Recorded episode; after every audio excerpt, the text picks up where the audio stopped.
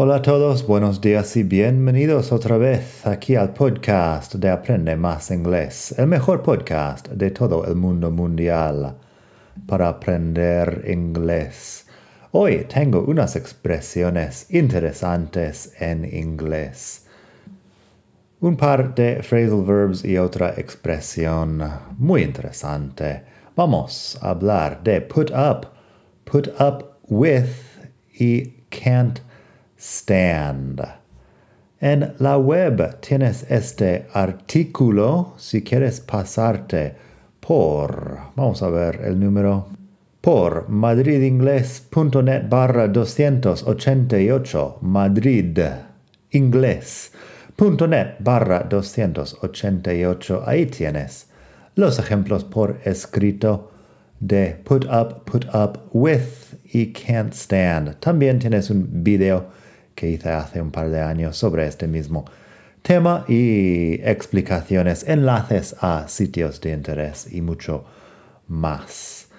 En fin, el tema de put up with es muy interesante porque ya sabes, que put es poner, up es arriba y with es con. Pero poner arriba con algo no tiene ningún sentido en inglés. Lo que sí tiene sentido es put up with, que significa tolerar o soportar. La cuestión es que las expresiones en inglés tienen que traducirse a veces la expresión completa, porque en este caso traducir palabra por palabra put up with no lleva a ninguna parte. Pero la expresión completa put up with es soportar o tolerar algo que es difícil de aguantar, pero lo soportas. Al final, eso no es muy difícil porque put solo tiene una forma. En pasado también es put, bueno, el gerundio putting posiblemente puts en tercera persona singular, pero no tenemos que conjugar tanto en español. Yo soporté, tú soportaste, él soportó, nosotros soportamos, vosotros soportáis, ellos soportan. Y eso es solo un tiempo con seis ah, formas. En inglés, put, put, put, no hay mucho misterio. El up with tampoco cambia según la persona. Así que unos ejemplos primero de put up with, que es tolerar, aguantar o soportar. He's really mean to her. I don't know why she puts up with him. Él es muy antipático con ella. No sé por qué. Le soporta. He's really mean to her. I don't know why she puts up with him. Put up with es inseparable porque tres palabras en un phrasal verb significa siempre que es inseparable. Así que el him va al final. He's really mean to her. I don't know why she puts up with him. Luego tenemos I can put up with the heat, I just can't stand the humidity. Vamos a ver que can't stand es lo contrario de put up with, es que no lo soportas. Así que esta frase puedo soportar el calor, pero no puedo soportar la humedad. I can put up with the heat, I just can't stand the humidity. Put up with no suena como algo agradable, suena como algo difícil. Tienes que soportar algo que preferirías, preferirías no soportar. Can't stand nuevamente va negación y es así que no lo soportas directamente. También, when you're the manager at a company, you have to be able to put up with a lot of stress. Cuando eres gerente en una empresa, tienes que poder soportar mucho estrés. When you're the manager at a company, you have to be able to put up with a lot of stress. Así que eso, put up with, es soportar o tolerar. Como he mencionado, can't stand algo es que no lo soportas. I can't stand it. No lo soporto. Va negación. I can't stand the humidity. No, no soporto la humedad. Eso lo podrías decir con cualquier tipo de de tiempo meteorológico. Por ejemplo, I can't stand the rain. Sería algo como I hate the rain. Más o menos. No te gusta para nada. I can't stand the rain. I can't stand the heat. I can't stand the cold.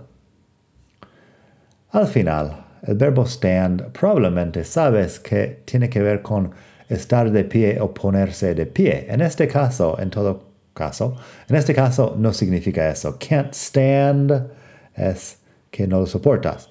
Cuando estás hablando de, de algo que pasa que no te gusta. Pero si hablas de algo así como este ejemplo, I can't stand up. My legs hurt too much. En este caso sí que can't stand up es que no puedes ponerte en pie. I can't stand up. My legs hurt too much. No puedo ponerme en pie. Me duelen demasiado las piernas. También, you can't just stand there waiting all day. No puedes estar de pie todo el día esperando. You can't just stand there waiting all day. Unos ejemplos de can't stand para hablar de no tolerar algo. London's a beautiful city, but I can't stand the rain. Londres es una ciudad muy hermosa, pero no soporto la lluvia. London's a beautiful city, but I can't stand the rain. Y también, he loves her, but he can't stand it when she talks about her ex boyfriend. Él la ama a ella, pero no soporta cuando ella habla de su exnovio. He loves her, but he can't stand it when she talks about her ex boyfriend. Podrías decir también, I can't stand you. No te soporto. I can't stand you. Um, con you directamente como la cosa que no soportas. Y eso todo nos lleva a la pregunta, si put up with es tolerar y can't stand es no soportar, ¿qué es put up? Porque put up, claro que es algo. Pues put up es un phrasal verb normal de toda la vida que significa por lo menos tres cosas. Significa subir el precio, hospedar o guardar algo. Vamos a ver primero un ejemplo de subir los precios. The shop put up its prices. Eso es una forma no muy formal de hablar de ello. The shop put up its prices. Podrías decir más formalmente, the shop raised its prices, pero the shop put up its prices con el phrasal verb, subir el precio. También puedes usar put up como hospedarse o hospedar a alguien. Las dos frases que tengo en la web. We put up in a hotel in the center of town. Nos hospedamos en un hotel en el centro de la ciudad. We put up in a hotel in the center of town. Ahí el up no hace mucho. Significa, significa eso. Put up es hospedarse, pero el up como arriba no significa nada. O mejor dicho, El up en este caso no significa arriba, es simplemente we put up in a hotel in the center of town, nos hospedamos. También, if you come to Madrid, I'll put you up at my place. Si te vienes a Madrid, te hospedaré en mi casa. If you come to Madrid, I'll put you up at my place. Um, en este caso, I'll put you up, te hospedo a ti, en mi casa. If you come to Madrid, I'll put you up at my place. Así que este uso de put up como hospedar o hospedarse es uh, bastante sencillo. También debería mencionar antes de terminar que put up y put down para guardar cosas. Put up de forma literal es poner algo en un sitio arriba, colocar algo por ejemplo, si tienes una estantería con, uh, no sé, una parte de arriba y una parte de abajo, si lo pones en la parte de arriba, podría ser put up. Así tengo, can you put the jars up in the cupboard, please? Jars son tarros, me parece, como un tarro de miel, algo así.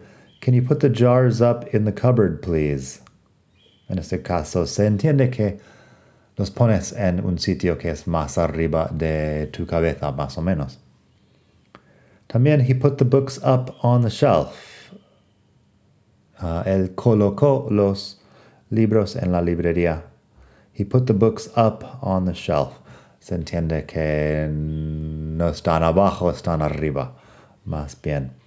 Con down podrías uh, también usar el verbo put Put something down tiene varios significados. Hoy solo vamos a ocuparnos de put something down como colocarlo en un sitio que está más abajo. Lo contrario de put something up. He put the boxes down on the floor. Él colocó las cajas en el suelo. Posó las cajas en el suelo. En este caso, bueno, el suelo está abajo de, de tus pies, así que he put the boxes down on the floor. Solo da un poco de énfasis al movimiento de posar las cajas. También, I only put my bag down for a second and now it's gone. Someone must have stolen it. Solo posee el bolso durante un segundo y ahora no está. Alguien tiene que haberlo robado. I only put my bag down for a second and now it's gone. Someone must have stolen it. En este caso, si lo dejaste en un sitio cualquiera, no en el suelo necesariamente, pero una mesa podría ser también uh, down. Si tú estás de pie y la mesa está abajo de tus ojos, pues down. Um, cosas un poco ambiguas ahí, pero I put my bag down for a second and now it's gone. Someone must have stolen it. Así que eso, espero que te haya gustado esta lección. Tengo muchas formas que puedes apoyar este podcast. Puedes buscarme en Amazon, donde tengo muchos libros que te ayudarán a aprender inglés. Búscame por mi nombre Daniel Welsh, W-E-L-S-C-H. También puedes comprar mis cursos online si te vas a aprendemasingles.com barra cursos, puedes elegir el curso o los cursos que te gustan más y utiliza el código descuento podcast al pagar y recibirás un descuento ahí en cualquier curso o más de uno incluso si quieres. También puedes irte a la web aprendemasingles.com o madridingles.net suscribirte a mis lecciones por correo electrónico.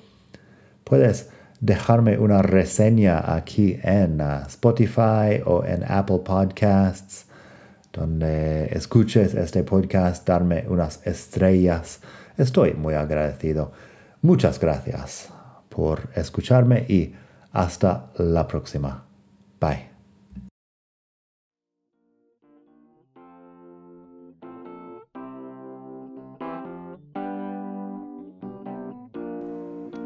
Gracias por escuchar. Como siempre puedes pasar por mi web aprendemasingles.com. Para mucho más tengo vocabulario, expresiones para hablar, phrasal verbs, gramática, pronunciación y mucho más en la web. Nada más por hoy. Espero que pases un muy buen día. Hasta la próxima.